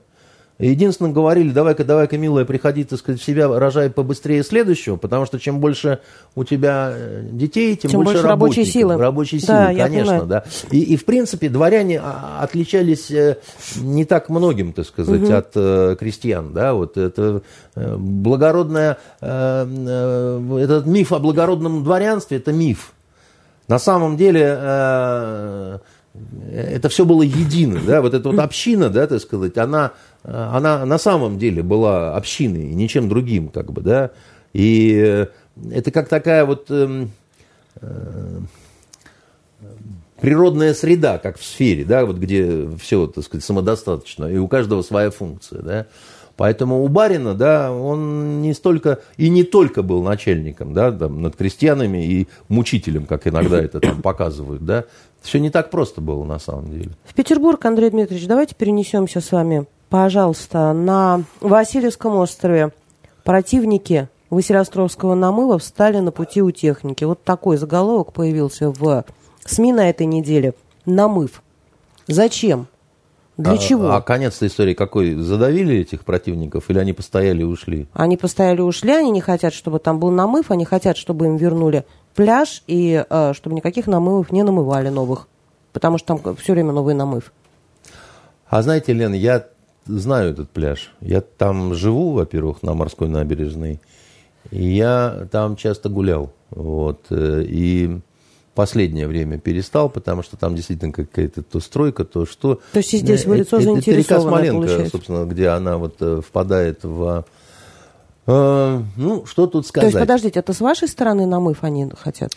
Так я его и вижу даже, этот намыв, так сказать, он, по-моему...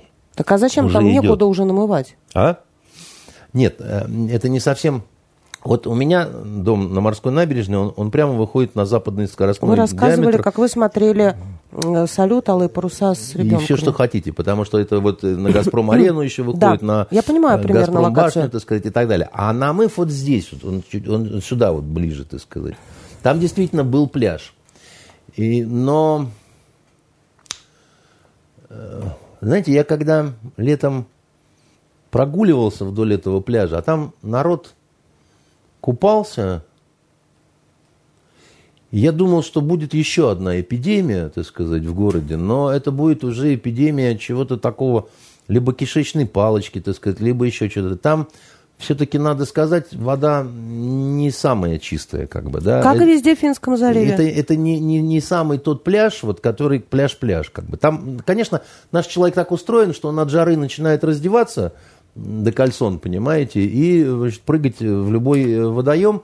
Но мне кажется, что это медицински не очень э, э, безопасно, как бы там. Вот, э, при том, что там, вот прям, правда, вот идешь, Ну хорошо, там же можно просто гулять, не обязательно там... а там просто лежали все. Вот и, а и ты, ты- ты- ты идешь, и вот э, к, к воде-то не подойти, потому что, ну, это просто вот э, э, живыми телами, еще какими живыми, понимаете. Ну, видите, есть на что посмотреть. Нет, ну есть на что посмотреть, но мы же не будем все делать в угоду только мне, чтобы я ходил там и разглядывал. Да не А, только, э, как говорится, в угоду вам. Достаточно много людей собралось, которые э, против вот этого всего действия. Дело в том, что там, я так понимаю, вот э, у ряда домов пропадет вид. И, наверное, жильцы этих домов, у которых выходило, выходили окна на, на- на залив, гру- грубо говоря, на воду, они потеряют, э, а будут смотреть на... э, Первая линия станет второй. Да, совершенно верно, да, так сказать. И, конечно, они не рады этому обстоятельству, да, и, И конечно, они... капитализация недвижимости, соответственно. Ну, и это, и, ну и вообще просто раздражает, как бы, да, я Да. понимаю это прекрасно, да, но э, есть вещи, которые, ну, неостановимы, да, это э, ровно то же самое было с э, вот этим микрорайоном, который сразу за гостиницей Прибалтийской. Многие ведь- Очень симпатичный. Многие ведь не помнят, что раньше э, вот эта вот линия от гостиницы Прибалтийская, а дальше было море. Я-то помню, мы, мы, мы в студенческие годы, э, там кафешка была в Прибалтийской, так сказать, мы там любили кофе пить там и так далее. А потом в более поздние времена там народ тоже гулял, чтобы посмотреть на закаты, там на то, на все, на пятое, на десятое. А потом там стали ст- строить вот эти дома человейники, и причем там выбираться оттуда, особенно по утрам, там, там по-моему, пара каких-то таких Мостики. мостиков, так сказать, и все. что называется, взорви ты их, так сказать. И, Андрей Дмитриевич. Yes. А вот, э, что я все прям взорви да взорви, да, так сказать. Лучше, лучше белые розы посылать, чем, э, значит, э, взрывать. Но э, жизнь есть жизнь. И э, мне кажется, что вот у тех э, строителей, которые затеяли, так сказать, эту историю, у них есть определенные отлаженные технологии, которые э, позволяют э, в нынешних непростых условиях да, вот, вести какую-то эффективную в этом смысле работу.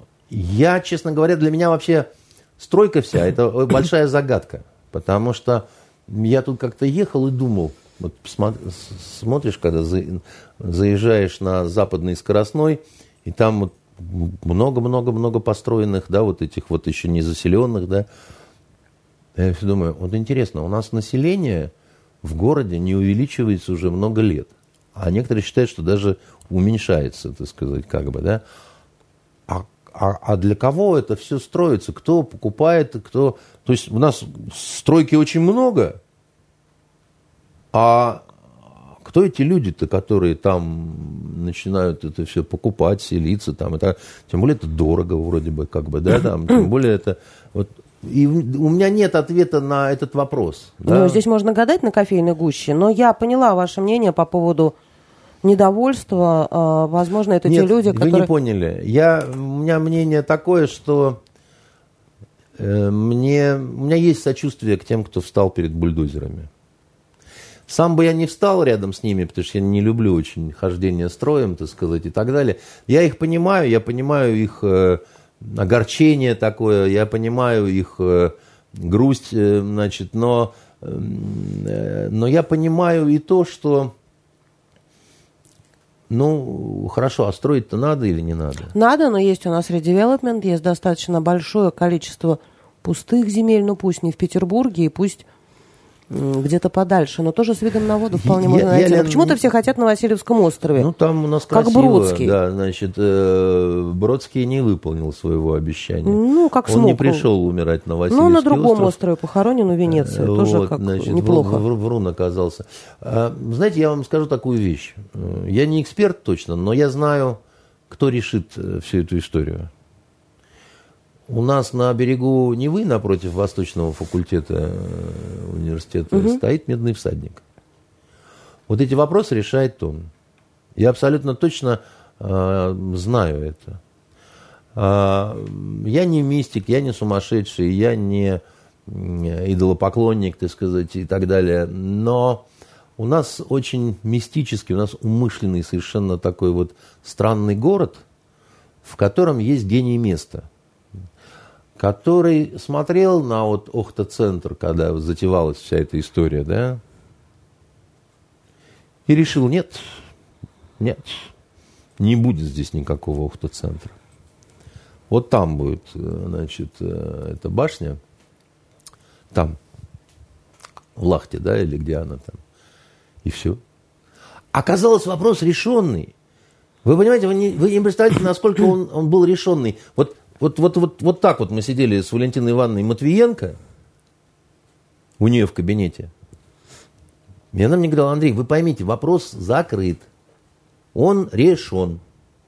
То есть вы тоже были противником Охта-центра, тогда еще Охта-центра? Нет, я был вот примерно в такой же, так сказать, позиции, да, как бы я, эм, я не видел э, кошмара какого-то очень большого, да, в том, что, так сказать, там они его решили э, строить, э, потому что я, я, я считаю, что города должны как-то развиваться. Да? Я, не, я не был уверен по поводу места, но это там, где вы хотели строить, это родные для меня места. Это Охта, так сказать, да, вот это все.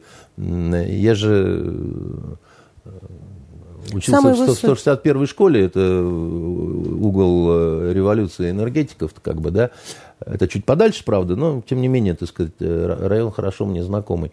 И э, я к чему говорю, что она мне просто рассказывала это, потому что тогда ну, город раскололся, были баталии всякие, кто-то даже там хотел голодовку э, объявлять. Она мне говорила, Андрей, вопрос решен. Она, это вам не фунт изюма, так сказать. Она не просто губернатор, она с такими связями была, решала все, так сказать, вопросы и так далее. Газпром Газпром, так сказать, это все. А, и оказалось, что они не решили ничего. Раз и перенесли. Вот вам и решенный вопрос. И я думаю, что это сделал медный всадник, потому что он решил, что все-таки все нет. Все-таки нет. Пусть лучше вот. Хотя не он устанавливал э, этот э, высотный режим города. Это позднее случилось. Это один из его там потомков объявил о том, что вот не выше, чем Эрмитаж там, и так далее. Как бы, да. Но, тем не менее, приглядывает за нашим городом э, Петр Алексеевич, приглядывает. Вот. Он э, самовластный такой персонаж. Он не всегда все делает справедливо. И он не всегда милостив даже по отношению к детям своим. А уж к приезжим-то я просто молчу. Для него они так как бы, да. Но э, он э, обладает какой-то своей вот э, медной императорской логикой. Вот. Ее не всегда можно воспринять, что ли, как бы, но тем не менее.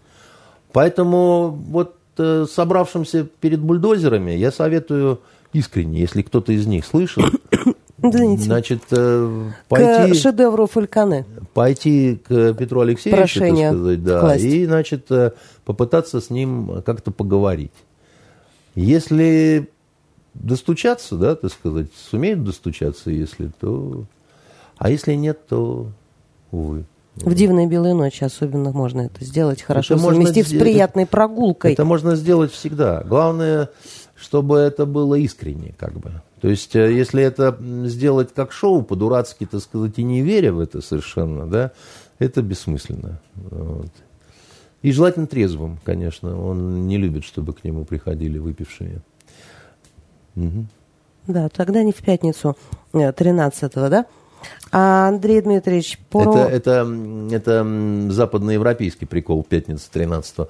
У нас считался понедельник 13-го, значит, несчастливым днем. Если понедельник, все забыли это уже. Да. Но... Некоторые не знали, знаете, а, трудно вспомнить, а, когда а, не а знаешь. А потом англосаксы насадили вот это свое, что вот пятница 13 да. А у нас был понедельник, поэтому пятница 13 это для американцев и для э, великобританцев э, все плохо, а для нас нормально. Про кино. Наман, намана. М? Про киноискусство.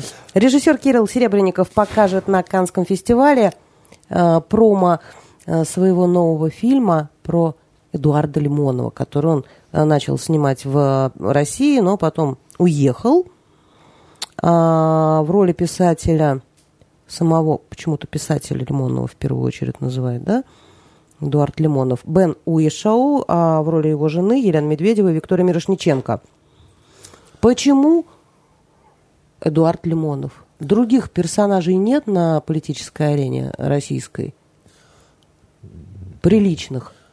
Вы начали И говорить... Серебренников, про которого говорили, вот ничего не снимает. Гранты закончили, снимать закончил. Ну, после Вы там, начали его выхода. говорить, что покажет, Кирилл Серебренников покажет. Промо. Я, я анекдот вспомнил, когда в советские времена рабочие с колхозницей пришли на экскурсию в Академию наук, ну, в составе угу. большой группы.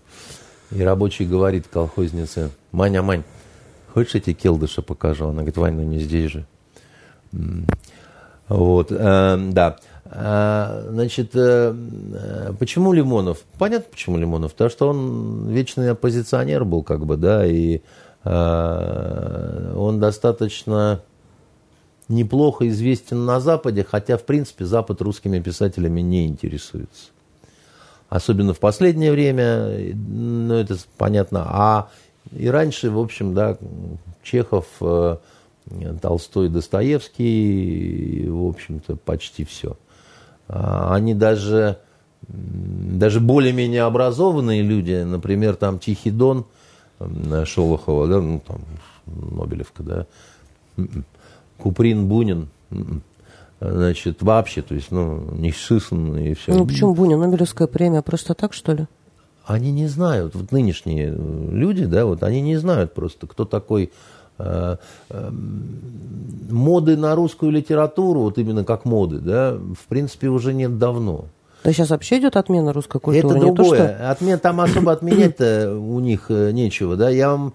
Э, русская литература была в моде на Западе в 30-е, в 40-е, в 20-е прошлого века. Можно да? небольшую историю вам расскажу? Маленькую да, совсем. А, мне знакомый, он в Австралии живет, рассказывал историю, как он там ехал в метро или в автобусе, в электричке в какой-то. Увидел девушку, которая читала Достоевского на английском языке. Буквально около года-двух назад я это слышала. Ну, читает же. Девушка молодая, парень молодой. Не, ну вы... Решил сразу с ней познакомиться И в, в связи с этим. Получилось? Да. Живут счастливо, все хорошо. Ну, это я не уточняла. Ну, что я вам скажу, да, значит, э, когда я говорю нет э, моды, это не значит, что вообще никто не знает, не читает это, тем более Достоевского. Он, э, к моей дочке приехали кореянки э, из Южной Кореи, ну вот на стажировку в нашем университете, они русистки, да, они свихнувшиеся на двух вещах, на Достоевском и на наших курсантах, так сказать. Они ходят и все вот так вот смотрят на наших курсантов, потому что они никогда не видели такой красоты неземной. Тем более, что, так сказать, курсанты у нас люди в основном более-менее, ну, не маленькие, как бы, да, а корейцы и кореянки, они маленькие. ну, кореянки, кстати, тоже симпатичные, их достаточно много. Андрей ну, Дмитриевич, но это в России, а это же в Австралии. Подождите, в Австралии, хорошо. Э, Достоевский, ну, многие людям... Вы знаете, кто был самым э, таким абсолютно сумасшедшим фанатом Достоевского в Германии э, до э, Второй мировой войны? А вы, наверное, удивитесь очень. Э, доктор Йозеф Геббельс. Он был просто свихнувшимся фанатом Достоевского. Значит, он им бредил, грезил, так сказать. И вообще среди немцев... Это невозможно. Ну, как невозможно? Мало того, он вообще... Э, Достоев, э, как сказать, э, Геббельс фигура такая любопытная. Вы знаете, что это он придумал факельную эстафету на Олимпийских играх? Ну, вот видите, так сказать. А еще, знаете, такой интересный факт был в биографии у господина Геббельса – Э, он настаивал на одном из, раз, из ранних э, съездов э, НСДАП, вот этой партии, так сказать, национал-социалистической, на исключение из партии Гитлера. И знаете, за что? Ну, догадайтесь. Это, раз я так спрашиваю с похабной улыбкой, значит, так сказать, можно догадаться легко с похабной улыбкой. За поведение? Ну да, в какой-то степени за поведение. А что именно в поведении не нравилось? Э, Аморальное. Ну да, это можно назвать аморальным. А что именно было аморальным? Почему настаивал на исключение? И почти, кстати, удалось.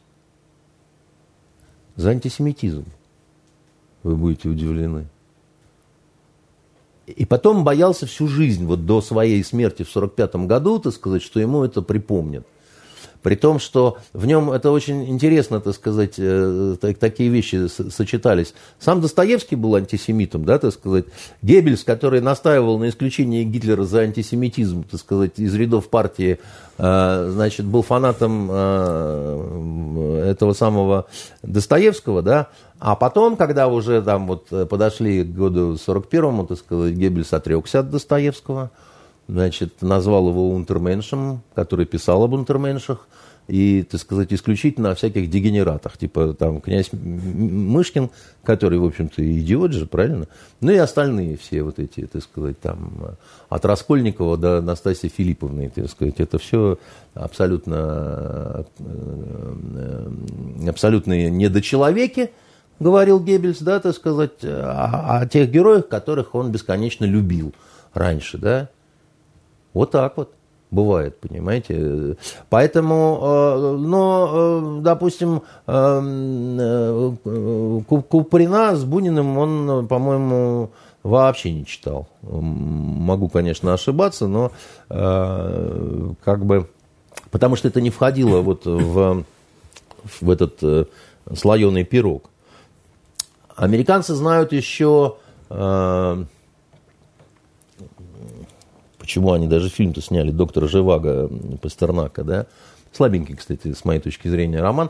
Но он у них был включен э, в школьную программу. По непонятным мне причинам, так сказать, во многих американских школах он входил в школьную программу, поэтому для них это, по-моему, сейчас уже не входит. Вот. Э, поэтому э, Лимонов на Западе известен в очень узких кругах. Он переводился, он жил в Америке, так сказать, это у него было вот это, это я, Эдичка там и так далее, все это было как бы, да.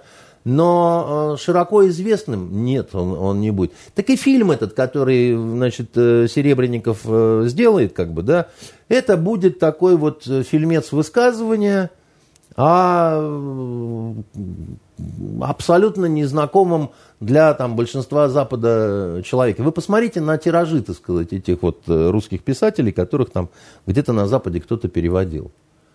Они нами не интересуются, в принципе, давно очень. Я давно это понял, понимаете, задолго до вот этих всех событий.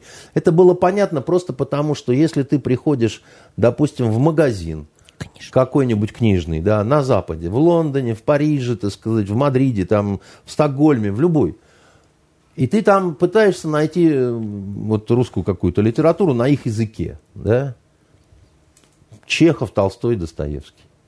Все как правило, все. Когда начинаешь спрашивать про другие, на тебя смотрят как на это сам. Иногда может мелькнуть какая-нибудь вот вещь новенькая, да, э, но она вот именно мелькнет и тут же куда-то уйдет, потому что маленький тираж, как правило, плохо продается и так далее. Там какой-нибудь Акунин – иногда, так сказать, бывал, потому что, так сказать, там реагировали как издатели. Да, огромные тиражи в России, ну и там в русскоязычных каких-то странах, значит, это вроде бы что-то такое нормальное, у нас тоже пойдет, да, а там не шло. Бизнес. А там не шло, как бы, да, и поэтому, так сказать, все, не нужно нам ничего, мы, мы не будем, мы не понимаем, у вас вы пишете про какие-то реалии, которые на, наш читатель не воспринимает совершенно, это чужой мир и так далее. Но когда вы к нам придете в Дом книги, Франция, Боже мой, там, сбиваешься со счета, сколько, кто, чего там. Причем это весь спектр, да, вся палитра, там, от Бальзака до, там, Жюля Верна, Дюма, там, ну, что хотите, как бы, да. И современная, да, э, французская литература, и так называемая серьезная, огромное количество детективов вы найдете, да, там, переведенных э, на русский язык с французского. Вы совершенно справедливо замечаете эти моменты. Да. И вы полагаете, что вот этот фильм, который снимет Серебренников, пройдет как тучка и ну, дождик высохнет. Как писал Есенин, э, знаю я, они прошли как тени, не коснувшись э, твоего огня. Многим ты садилась на колени, а теперь сидишь вот у меня. Да, значит, э, поэтому это все пройдет. Серебренников, он я не знаю, насколько он э, талантливый режиссер, там, театральный или кино. То, что он про Цоя, это, по-моему, полная вообще ересь какая-то, да, вот то, что он такое, э, изображая жертву, его ранний фильм как-то всех хвалит. Не, не знаю, мне, мне кажется, что никакой он не режиссер, если честно, да, так сказать. Это, это знаете, э, Я скажу такую вещь, вот э, то ли я воспитан был в эпоху настоящего, крутого, э, такого вот очень качественного советского кино. Тогда что же, много снимали, да, но доходило до зрителя не все. Доходили как-то в основном кстати, лучшие вещи, да. А мы очень много плохого снимали, но это как такое скисшее молоко, да, так сказать, оно. А вовсе не, не, не за политические взгляды автора. Вот э, фильм и ты можешь назвать себя режиссером, если ты сделал культовый фильм. Один или два. Но хотя бы один. Культовый – это тот, который ушел в народ, и его расхватали на цитаты. Вот это называется культовое кино. Культовое кино – это бриллиантовая рука. Культовое кино – это белое солнце пустыни. Культовое кино – это неуловимые мстители. Иван Васильевич меняет профессию. Батальоны просят огня. Да, там. Ну, вот, э, вот это освобождение. Да, это вот культовые вещи совершенно. Да. И вот люди, которые создали это, да, они имеют право называть себя режиссерами. А человек, который снимает кино не для всех, это такой режиссер не для всех. Он не может себя называть режиссером. Он должен говорить, я режиссер не для всех. А вот только в основном для, для самого себя и моих сторонников. Еще ко мне все время приходит Ахиджакова на просмотры и говорит, так сказать, что, так сказать, вместе ну, победим. Андрей вот. Дмитриевич, да, такой вопрос действительно дискуссионный, и, наверное, он больше... Э, э, подходит для обсуждения в каком-то, знаете, кругу кинокритиков, актеров, нет, людей, разбирающихся. Нет, нет Лен. Ну, в при... к, я, плаг... я полагаю, вы правы, сейчас, конечно, но... Сейчас нет. Дело, дело вот в чем. Это было, так можно было говорить в прежней благополучной, хорошей жизни какой-то, да. А сейчас мы оказались в ситуации, когда э, это, импортозамещение, импортозамещение, а у нас нечем импортозамещать. У нас э, культовых э, э, кинолент за последнее время как-то не очень много, я бы так сказал. Осторожно, деликатно, и, а должно быть много. Тех, которые, так сказать, будут утолять вот этот голод, который есть. Человек же от, от свиньи отличается тем, что ему еще пища духовная нужна, да, ему нужны хорошие фильмы, ему нужны хорошие сериалы, ему нужны хорошие книги, черт побери. Вот. И со всем этим огромная проблема, которую не желают замечать наверху. Вот не желают ее замечать наверху и все. И, э, э, и, и меня это страшно пугает – Потому что вот Сталин, Иосиф Виссарионович, он очень хорошо понимал, что, почему, зачем и куда. Поэтому он создал вот эти вот союзы писателей, кинематографистов, там еще, значит, что-то такое.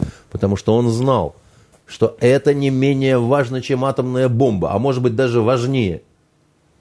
Поэтому он создавал вот эти заводы по производству смыслов, да, как значит, э, молочные фермы такие, да, у него было много молока, с которого он снимал сливки, пенки и сметану, да. А остальное, оно нужно вот для того, чтобы, значит, вот эту, вот, вот эту сливку, так сказать, э, производить. И, надо сказать, э, в период вот этого, значит, социализма было снято огромное количество шедевров огромное количество шедевров. Были созданы удивительные спектакли, были написаны удивительные книги, да, которые, э, ну, как бы, понимаете, Бродский, как ни крути, да, это советский продукт. И Шолохов это советский продукт. И я вам больше скажу, Бунин, лауреат Нобелевской премии, тоже без Советского Союза-то не обошлось. В том смысле, что на его... Он ненавидел большевиков и все советское, да, так сказать, но это была та ненависть, так сказать, которая заполняла, так сказать, его и давала топливо к этой ракете, так сказать, по имени Бунин, понимаете? Если вот вы полистаете, почитаете, так сказать, его рассказы и так далее, там, э, вы это заметите на самом деле, да, он э, Э, он, да, он не поехал, он не вернулся, как не уговаривал его Симонов, он не вернулся в Советский Союз. Э, правда, все время еще при этом говорил, я не Куприн, я не поеду. Они же соперничали все время. Да? Я не Куприн, я не поеду. Как, значит, мне в свое время Костя Могила на предложение об интервью сказал, я не Кумарин, я давать не буду, я тебе потихонечку все сам расскажу но это не будет оформлено как, значит, это самое, как интервью. А, вот, поэтому, а, ну что, а, я не желаю зла этому жулику, я имею в виду Серебренникову, да, кто он там, мошенник. Вот, я не злой человек, и когда его там арестовывали, не арестовывали, я думаю, по делам, но тюрьма никого не улучшает. Да? Значит, если он теперь будет облапошивать, так сказать, не наших зрителей, а э, значит, э, внедрять свою ересь вот в эти западные умы, так и хорошо. Его надо еще медалью наградить за то, что он этим сифилисом значит, э, немцев или кого там будет заражать. А нам, нам, нам надо перестать все время вот смотреть туда и писать поэмы, понимаете? Нам надо перестать вообще на это реагировать. Ну, какой-то Серебренников, понимаете, мошенник осужденный, значит, э, э поехал туда и сказал, что он э, снимет про Лимонова кино. Я к Лимонову равнодушно отношусь как к автору. Мне, например, не нравилась его манера материться. Все скажут, о, Андрей Дмитриевич, так у вас тоже много мата. У меня расхождение э, с, с Лимоновым было принципиальное. Лимонов считал, что мат в контексте это нормально. А я считал, что если и может где-то быть мат, то только в прямой речи. Потому что это речевая характеристика героя. Да? А вот в контексте, в, в авторской речи это недопустимо абсолютно, потому что это совершенно незачем. И это только сделано исключительно для эпатажа. Но вот за что я Лимонова, ну не то что уважаю, но как бы так, он, он был смелый человек. Он был смелый человек. Он не боялся шагнуть в неведомое. Он не боялся приехать на войну, да, так сказать. Он не боялся сесть в тюрьму в итоге, да, так сказать. Он и на войне, и в тюрьме побывал, да. Он не боялся он не боялся любить, несмотря на большую разницу в возрасте. Я думаю, он понимал, что эта любовь не будет э, э, счастливой, так сказать, и вот как это до конца э, жизни и, и так далее. Да? Он человек, который умудрился прожить долгую жизнь и интересную, да, спродюсировав самого себя – как писатель, я думаю, он очень средненький, если честно. Но он из всего, что он... А он, он всю жизнь одну и ту же книгу писал, да, про себя любимого, что называется. И вот он из этого сумел выжить э, все, что можно до капли и даже как это, и еще больше. В этом, несомненно, так сказать, было его особенное такое дарование – он таким оказался не, неплохим э, литагентом самого себя. Я думаю, они бы очень подружились, знаете, с каким персонажем из нашей словесности, э, из классической, можно сказать, русской и советской литературы. Вот кто, с вашей точки зрения, из э, когорты всем известных имен наших писателей был самым лучшим коммерсантом с точки зрения Э, продажи книг, гонораров, устройства договоров между издателями и э, авторами, кому обращались очень известные авторы с тем, чтобы вот именно этот человек ими позанимался, тот же Бунин, например. Ну и вообще все знали, что этот выжмет все. Значит, попал к этому, значит, э, считай, судьба твоя устроена, тебе будут сумасшедшие по высшей шкале, так сказать, платить, значит, деньги, и так далее. И он действительно очень многим, так сказать, в этом смысле помог. Как вы думаете, кто это? Но шансов угадать, если не знаешь, очень мало. Это Горький. Да, да, да, да, да. Очень, Вообще. очень многие удивляются. Это я сегодня я смотрел, же... вас удивлял немножко. Да, да, вы удивляли. Это же он в Италии устраивал литературные все вот эти выездные истории, и тогда да, уже да, вокруг себя. Да, да, да. Я да, думала, вы имеете каких-то попозже писателей. Нет, нет, нет, это Горький. Он, грубо говоря, в дореволюционной еще России, он был удивительным, совершенно колоссальным литературным таким менеджером, бизнесменом, как бы, да, такой вот умеющий делать деньгу. Вот. Э, себя не обижал, поэтому у него и возможности-то были все эти вот Италия, там то, все, пятое, десятое. А все любил изображать себя таким мальчиком в лаптях, понимаете. Э, Андрей Дмитриевич, что на предстоящих выходных, майских, теплых, хороших, посмотрите, почитать? Не обязательно нет, нет, я очень легкую вещь посоветую сейчас. У вас есть книга, из-за которой вы пошли в журналистику? Вот прочитали и захотели э, быть э, очень журналистом. У меня вот есть Их... такая книга. Я вот ее сейчас назову. А у вас есть такая книга? А что вы назовете? А если не читали, очень советую про прочитать. Есть такой персонаж э, Флетч. Не слышали? Флетчер. Э, и серия романов Грегори Макдональда, значит, э, это такой американский журналист-расследователь. Такой вот бродяга-инвестигейтор, который очень симпатичный такой образ. Его вот этот писатель создал, и есть несколько фильмов, значит, о нем. Вот вчера ночью я на одном канале увидел фильм, он уже один уже даже не знаю, какой третий или четвертый, Флетч жив называется, да. Ну, если погуглить, то это легко найти все экранизации. Это такой, знаете, он не то, что Дон Кихот от журналистики, да, но он такой бессеребренник, э, э, все время нарушает все законы, какие возможно. Абсолютный бабник такой, так сказать, выпивоха. Э, значит, э, ему ничего не стоит обокрасть, обокрасть полицейских. Но все это ради того, чтобы выяснить правду, да, так сказать. Э, и вот в одной из книг редактор говорит ему, когда тот собрался уезжать, потому что ему какая-то тетушка на югах наследство оставила. Говорит, ты все равно не бросишь. Я же знаю, что ты в журналистику-то пришел за справедливостью. Чтобы, да, и, значит... И самое главное, это, эти романы, они написаны с невероятным юмором. И самое главное, они про ту Америку, которой больше нет. Потому что там нет политкорректности, там, значит, подколы совершенно сексистского плана по отношению к бесконечной э, череде любовниц, так сказать, этого Флетча, так сказать, и так далее, да.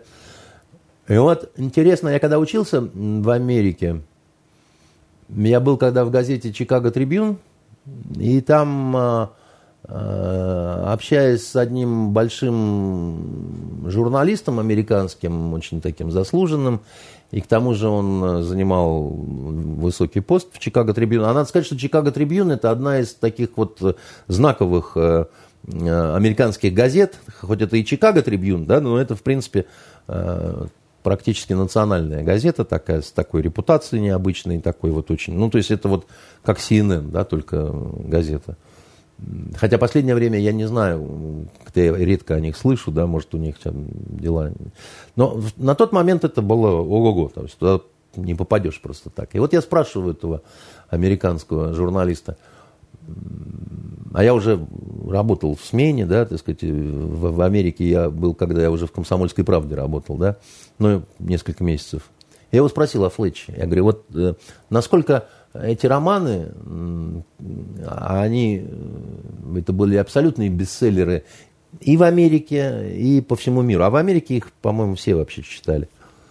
И он засмеялся, этот американец, он говорит, ну, я тоже очень любил, э, значит, э, и люблю этого персонажа, только имейте в виду, что все написанное в этих книгах абсолютная неправда. Мы так не работаем. Но, понимаете, дело в том, что, наверное, так всегда будет. И любая художественная история, да, она э, не, не может... Я почти не видел э, фильмов, где бы профессию журналиста показали бы, э, ну, чтобы это было не смешно. Как правило, какие-то там придумки такие странные, режиссерские, ну... Ну, тут я бы с вами поспорила. А ну, назовите, какие... Ну, какие? Ну, мне, например, нравится, как Домогаров исполнил роль одного из журналистов. Ай, какая вы лиса. Почему? Ай, ну, мне правда нравится. Ну, я тоже, как сказать, э, как раньше играл Саша Домогаров, э, сказать, если говорить об Обнорском, то, наверное, это лучшее исполнение. Обнорского четыре актера исполняла в разных сериалах. Саша Домогаров, наверное, лучший исполнитель. Мне первая часть очень нравится. Ну, самое.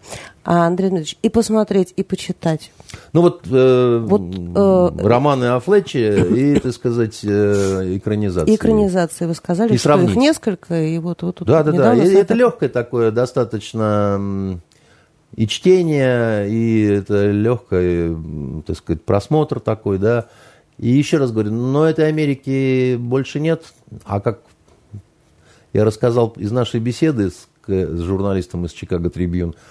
Ее и не было, этой Америки, но это был такой миф, как бы, он очень был привлекательный, как бы такой, да. Хороших вам выходных. Это были итоги недели с Андреем Константиновым. До свидания.